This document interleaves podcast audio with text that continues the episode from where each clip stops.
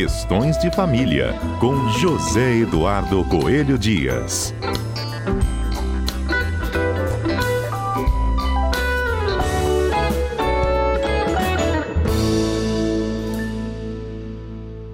Eu dou bom dia para ele, José Eduardo Coelho Dias, nosso querido Zedu, bom dia. Bom dia, Patrícia. Bom dia aos nossos queridos ouvintes da Rede da Rádio CBN. Vamos lá. É, hoje a gente continua falando sobre divórcios, mas respondendo a pergunta de um dos nossos ouvintes aqui que ficou da última semana, o Giovanni, querendo saber se há alguma modalidade em que o indivíduo seja obrigado a pagar pensão para o ex-parceiro, ex-parceira e também a pensão alimentícia para os filhos. Vamos começar respondendo a parte do ex-parceiro ou ex-parceira, é diferente para quem tem filho e para quem não tem filhos, Edu? Vamos, vamos dar uma geral nesse assunto, alimentos, que a gente uhum. chama é, de pensão alimentícia. É, quando é que surge a chamada obrigação alimentar, ou seja, obrigação de pagar os alimentos, ou a pensão, como alguns preferem? Para que a gente tenha uma obrigação alimentar, nós precisamos três coisas nós precisamos de alguém que não tenha condições de prover o próprio sustento por seus próprios meios. É, esse nós vamos chamar de alimentando, tá? Nós temos o, alguém que, além de poder proporcionar o seu próprio sustento, pode colaborar com o sustento de outro. Esse nós vamos chamar de alimentante. Agora, nossa Constituição vai dizer que ninguém é obrigado a fazer ou deixar de fazer alguma coisa senão em virtude de lei. Então, para que eu tenha a obrigação de um alimentante em relação a um alimentando, eu preciso ter uma relação jurídica entre esses dois. Quando a gente fala de alimentos familiares, de alimentos para as pessoas da família, nós temos lei que vai dispor sobre isso. Nós, nós vamos ter essa obrigação prevista em lei a partir do que a gente chama de princípio da solidariedade familiar e também com base no dever de guarda e sustento que os pais têm em relação aos filhos. Os cônjuges, enquanto estão casados, eles têm o dever de assistência mútua. Ou seja, quando um não pode, o outro tem que entrar colaborando, enquanto há o casamento. Mas e depois do casamento? Depois do casamento, Patrícia, esse vínculo deixa de existir. Porém, normalmente, as ações de divórcio e as ações de alimentos são propostas quando ainda existe o casamento, ou seja, quando ainda existe uma relação jurídica entre essas duas pessoas. Entre essa pessoa que pode pagar a pensão e aquela pessoa que precisa receber a pensão tá? Uhum. E aí é que vai ser estabelecida uma parcela alimentar. Quando a gente fala de alimentos em relação aos filhos, enquanto os filhos estiverem sob o poder familiar, ou seja, enquanto eles não completaram 18 anos, tanto faz a situação jurídica dos pais, se eles são casados, se eles são solteiros, se eles são divorciados, não importa, o dever permanece incólume, ele não se altera pela mudança de situação jurídica dos pais. Ok? Ok. E quando os filhos completam 18 anos?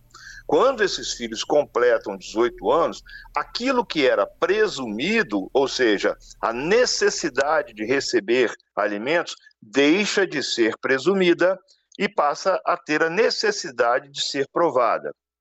Aquele dever de guarda e sustento também deixa de existir, porque já são maiores.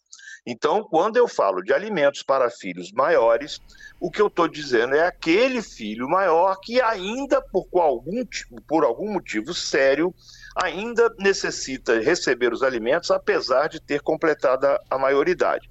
O que, que a jurisprudência vem dizendo sobre isso? A jurisprudência vem dizendo que aqueles filhos que até 24 anos é, ainda estão cursando é, ensino superior ou curso técnico, eles precisam receber a pensão, até mesmo para poder concluir os seus estudos e passarem a ter as condições de prover o próprio sustento e não necessitar mais dos alimentos. E os cônjuges ou ex-cônjuges? Aí é uma outra discussão. Porque o que, que acontece? Nossa sociedade mudou, nosso mundo mudou, e as mulheres que na, na, no, no, no sistema jurídico antigo, ou seja, há algum tempo, eram simplesmente as cuidadoras, enquanto os homens eram os provedores, hoje as mulheres estão disputando o mercado de trabalho de igual para igual com os homens. Então nós temos que a pensão para os ex-cônjuges, ela é excepcional, ou seja, não é uma regra. Mas se aquela pessoa continua precisando de alimentos, mesmo após a ruptura da separação, da, a ruptura da relação jurídica entre os, dois, entre os dois, a jurisprudência vai entender que essa pessoa vai precisar continuar pagando. Como é que está a jurisprudência em relação a isso? O Superior Tribunal de Justiça decidiu que esses alimentos devidos aos ex-cônjuges, é, eles são sempre excepcionais e transitórios. O que, que significa transitório? Eles têm uma data certa para acabar. E fixou o período de dois anos que o Tribunal, que o Superior Tribunal de Justiça entende que é um prazo razoável para que se proporcione essa adaptação depois da ruptura da vida é, em comum. Mas, evidentemente, nós vamos ter várias exceções. Vamos imaginar aquela senhorinha de 70 anos que acabou de se divorciar. Por evidente, essa senhora não vai entrar no mercado de trabalho agora, ou se for entrar no mercado de trabalho agora, dificilmente ela vai conseguir ter a mesma qualidade de vida que ela tinha, é, o mesmo nível de vida que ela tinha durante o, o casamento. Então, em alguns casos, isso que é transitório pode se transformar em definitivo. Então, a, a, as regras são basicamente essas, Patrícia. Mas é claro que nós temos inúmeras exceções. Vai depender do estado da pessoa, da idade, do tipo de trabalho, do, do, do, do da, da integridade física e psíquica.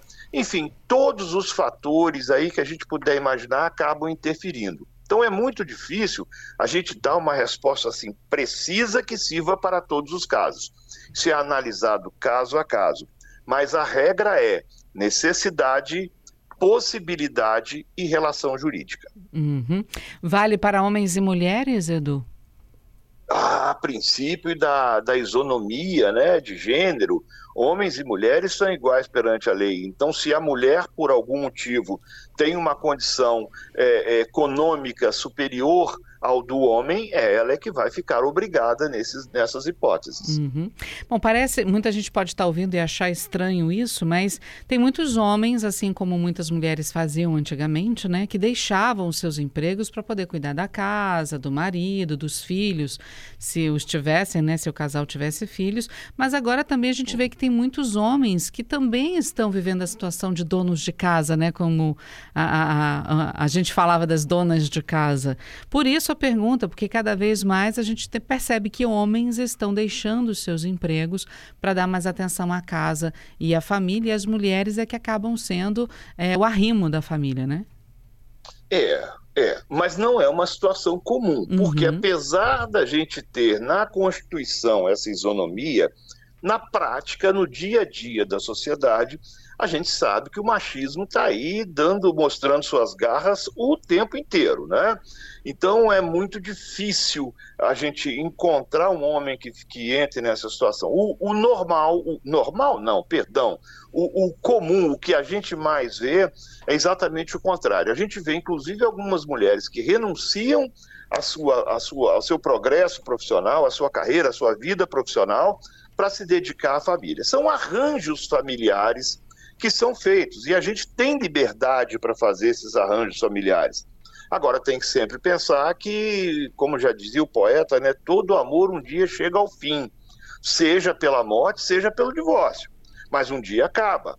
E, e a gente tem que estar preparado também para esse depois. Então, é, é, é difícil a gente é, aceitar que a gente não possa mais dividir as tarefas. Em vez de ter um ou outro, os dois têm que dividir uhum. as, as, tarefas, inclusive, Patrícia, com relação à, à questão dos filhos. Porque Sim. quando a gente fala, por exemplo, de uma guarda compartilhada, o que a gente está falando do compartilhamento dessas é, é, atividades parentais, desse, desse, trabalho parental em favor da prole, não é? Uhum.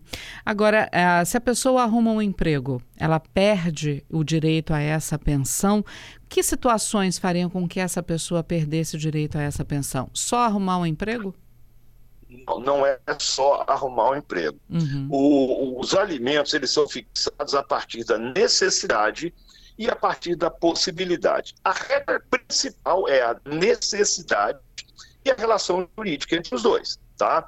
Bom, então, se uma pessoa arrumou um emprego, mas esse emprego ainda não é suficiente para o sustento, e dando existindo uma relação jurídica entre os dois, o que a gente pode falar é numa, numa redução, numa modificação do valor dos alimentos pagos. Vamos imaginar que você tem necessidade para se manter de dois salários, arruma um emprego de um salário. Então é justo que essa pensão seja reduzida em um salário. Um salário. Entendi. Entendeu? Então a redução também é, é mantida essa proporcionalidade. No então, caso... pode haver. Quando a pessoa deixa de necessitar, ainda que os alimentos sejam fixados a um prazo maior, é, se a pessoa não necessita mais, é possível também aquele que paga pedir a exoneração dos alimentos, uhum. ou seja, parar de pagar.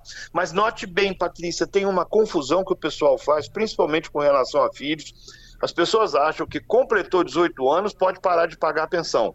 Não é assim. Uhum. A pensão alimentícia estabelecida numa sentença, ela só deixa de existir, aquela obrigação só deixa de existir por meio de uma outra sentença. Então, se você completou 18 anos, não está estudando, o papai ou a mamãe, enfim, aquele que paga a pensão, pode ir ao judiciário e pedir a exoneração. Não existe nada automático, tá? Tá. Agora, se esse estudante faz um estágio ou já está terminando a faculdade, consegue um emprego, a, a, não terminou de estudar ainda, mas já tem uma fontezinha de renda, seja por um estágio ou até mesmo por um emprego, ah, também ele pode perder esse direito?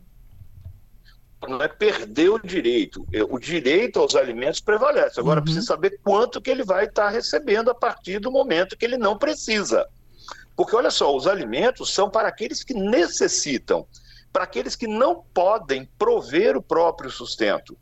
A partir do momento que você pode prover o seu sustento, não é lícito que você continue recebendo. Isso seria um enriquecimento sem causa. Né? Uhum. Né? o, o que, que, é repudiado no nosso ordenamento jurídico. Por que, que eu vou receber algo a título de pensão alimentícia se eu não necessito receber aquilo a título de pensão alimentícia? Se aquele que paga quiser continuar pagando por uma questão é, de, de, de, de, afeto, é, para dar aquela força, para facilitar, mas de uma forma voluntária, não tem problema nenhum. Agora, receber pensão alimentícia, não necessitando de receber pensão alimentícia e às vezes até mentindo para o outro lado, fraudando, isso não, isso não é bom, né? Verdade. Zedu, obrigada, viu, por responder as perguntas dos nossos ouvintes aqui, estimulada aí pela pergunta do Giovanni Abranches também, viu? uma pergunta muito interessante que a gente espera ter respondido, não especificamente para o Giovanni, mas que a gente possa ter trazido um pouco de luz é, sobre esse assunto que é tão relevante e faz parte do nosso dia a dia. E a gente está sempre aqui à disposição dos nossos ouvintes, a Rádio CBN. Espero que segunda-feira a gente esteja de volta novamente. Obrigada, viu, Zedu? Boa semana para você. Para todos nós.